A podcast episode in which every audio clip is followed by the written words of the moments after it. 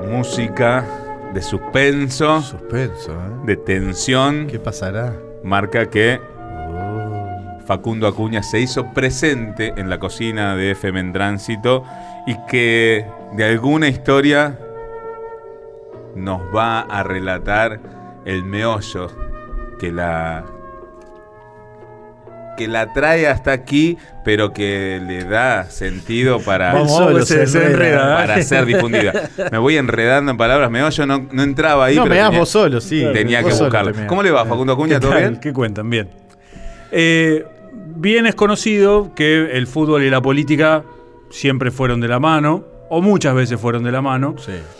Y hoy la historia que vamos a, a relatar un poco tiene que ver con eso. Y Mundial vamos, 78. Y vamos a hacer eh, un homenaje también al doctor del fútbol que hoy está cumpliendo 84 años. ¿no? Ah, no, no es mundial. este, Eh, sí, eh, sí, es necesario, sí. Y sí. sí, sí, sí.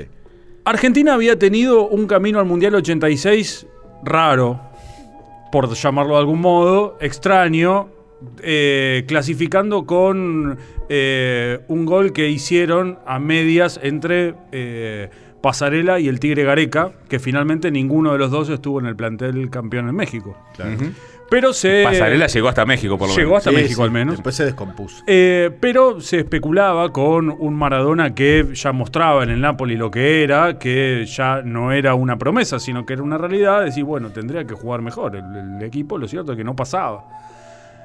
Argentina termina clasificando con lo justo al Mundial de México y tiene unos amistosos en donde realmente era espantoso el, el equipo y mucho se decía que directamente no le iba a ganar ni siquiera a el primer equipo que tenía en el fixture que era Corea, ¿no?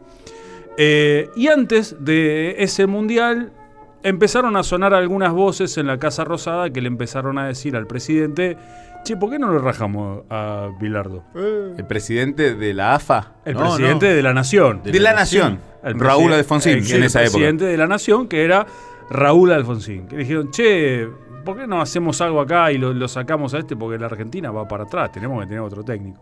Pero eh, el gobierno y la selección no, no debieran, digamos, en la selección. Bueno, pero asociaciones- bueno. el gobierno y la selección, pero la política y el fútbol, sí. Sí. Bueno, Claro, tienen mucho que ver, pero, di- pero Com- digo, para dejar claro esto, que eh, el- la AFA o la Sí. selección nacional no, no dependen del Estado no, nacional. ni siquiera. Ni- No. Por eso digo, Ni siquiera.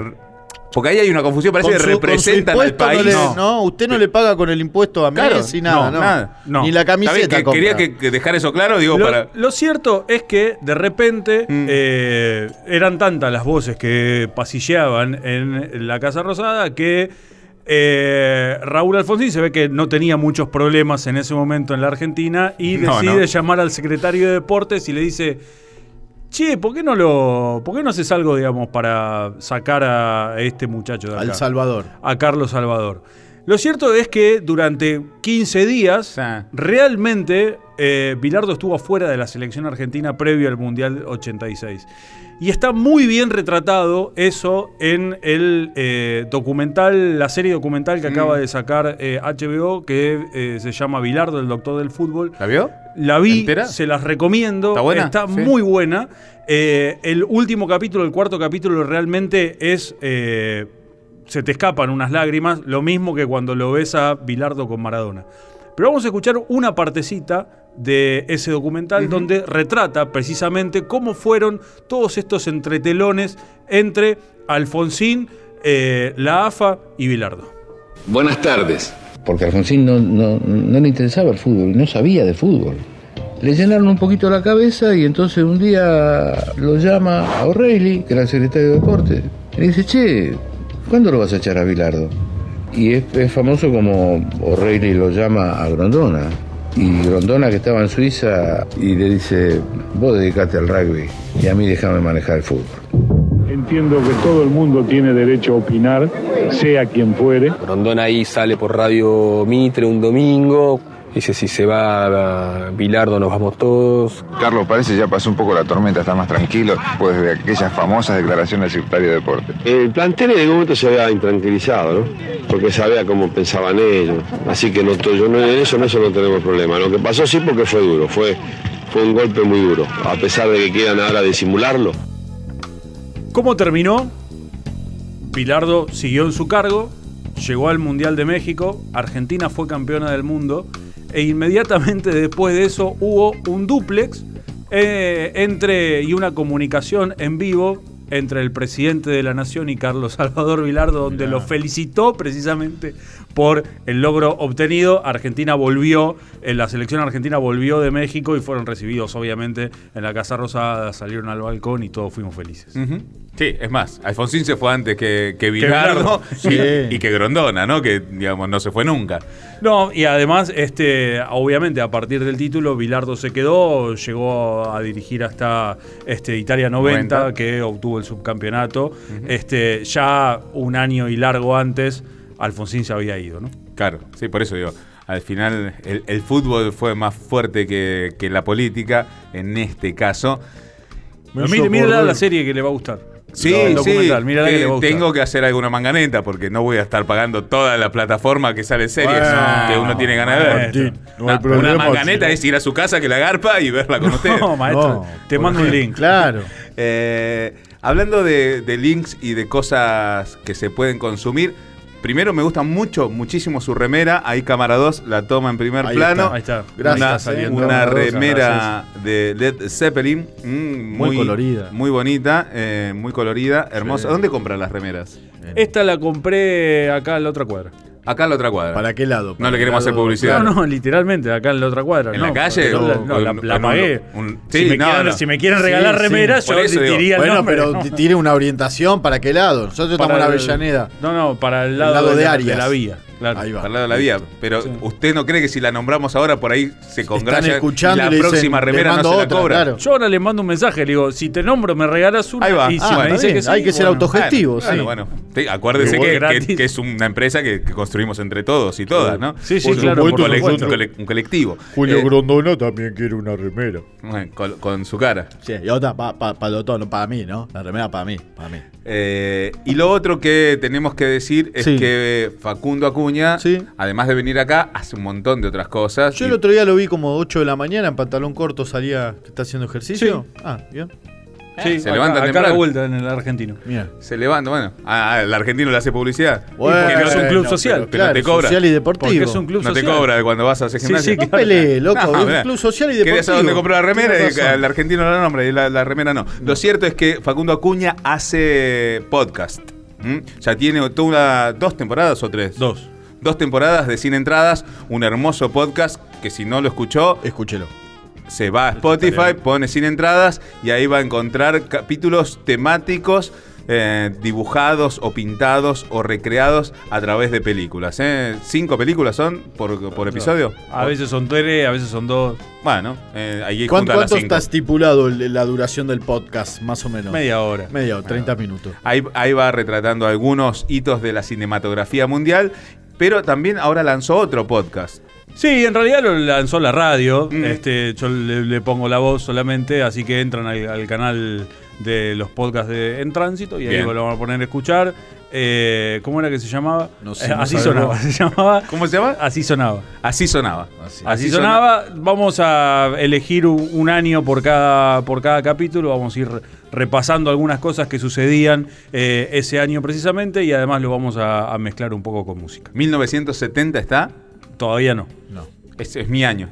Bueno, capaz que lo hagan en algún Pues momento. capaz que lo nombra, ¿no? Me- nómbreme. capaz. Cuando haga 1970 Diga, y al final este diga. día y nació Martín Martín. Mesut, que, porque hoy, que hoy conduce. Sí. que, si es que para cuando lo hace todavía estoy conduciendo. ¿no? Pero si ah, no. Vos lo puedo decir en pasado. sin Por eso. Sí, Que condujo. que condujo. Está allá con mi amigo el mago haciendo radio. Se mató solo él, ¿viste? Ya directamente. se En algún momento va a pasar, también. Ya papá. lo sé, pero es inevitable. Papá, no sí, me dijo mi hijo el otro día. En algún momento va a pasar. Claro, anda, dame la llave del auto. Facundo Acuña, entonces, ¿algo más trajo? No, si, si quieren hablamos un poco de actualidad también. Pero por favor, pero sí, Eh, claro que sí. Nosotros cuando nos encontramos la semana Mm. pasada se estaba discutiendo todavía en comisión lo que era el acuerdo con el fondo. Finalmente se logró media sanción en diputados. Sí. Mañana se va a discutir en el Senado Aparentemente, Parecería. aparentemente tendría un, un trámite un poco más tranquilo que lo que fue en la, la Cámara de Diputados.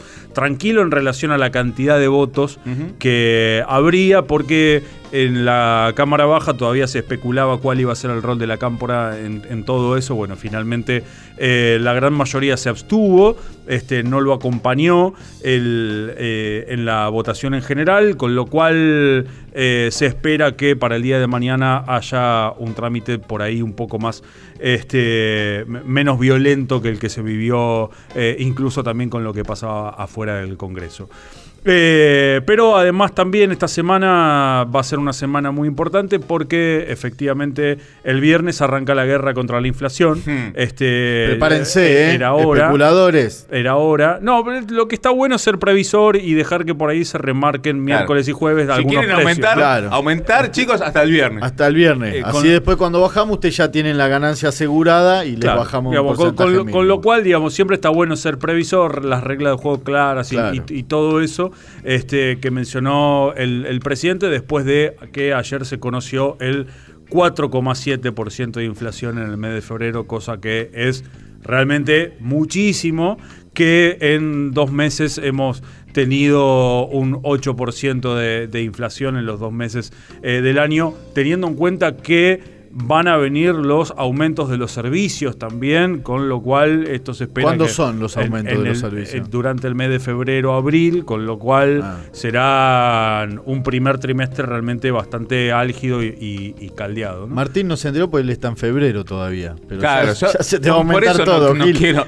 no quiero avanzar en el calendario y entrarle al año porque se está poniéndose eh, Sí, calentito el año. eh, me parece que eh, una de las visiones que por ahí tenía Cristina Fernández con sus allegados era, guarda que si tenemos eh, un acuerdo con el Fondo Monetario no vamos a tener 2023, decía, ¿no? Digamos, con lo cual, por eso hubo eh, alguna, algunos llamados como para tratar de ver cuál era la votación en la Cámara de Diputados. Ahora, me parece que con este el nivel de inflación hay que ver si tenemos 2022. Claro. Sí, Este, el, es- con- el escenario está realmente complejo, más allá de, de bromas, chanzas y, y chascarrillos, tiene que ver con que el, por lo menos el frente oficialista está mostrando a- algunas grietas.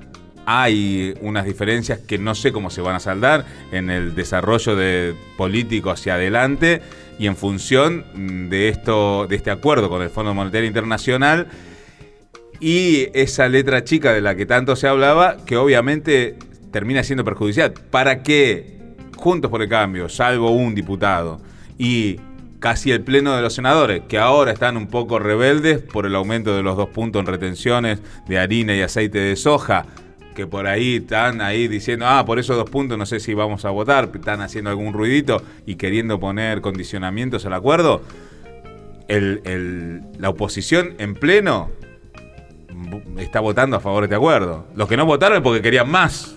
Sí, me, me parece que si uno repasa por ahí los cuestionamientos que hacía, por ejemplo, Ritondo y algunas otras voces de, de la oposición, en este caso, a eh, por qué no acompañar o qué era lo que estaba flojo en el acuerdo con el Fondo Monetario, era, eh, no podemos votar un acuerdo que no establece una flexibilización laboral.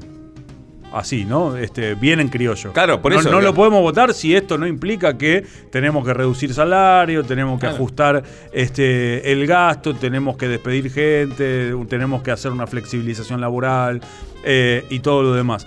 Lo cierto es que tanto el oficialismo, hoy gobierno del Frente de Todos, como la oposición tienen sus sendas internas, sí me parece, digamos, que queda mucho más expuesta toda la interna que hoy tiene el Frente de Todos, porque en medio de lo que han sido ya estos eh, más de dos años de, gestión, más de dos años de, de gobierno de Alberto Fernández, nunca encontró un mecanismo para discutir internamente cuáles son sus diferencias y acordar eh, cómo abroquelarse ante diferentes cuestiones. Todo se hace a cielo abierto, incluso las mismas operaciones.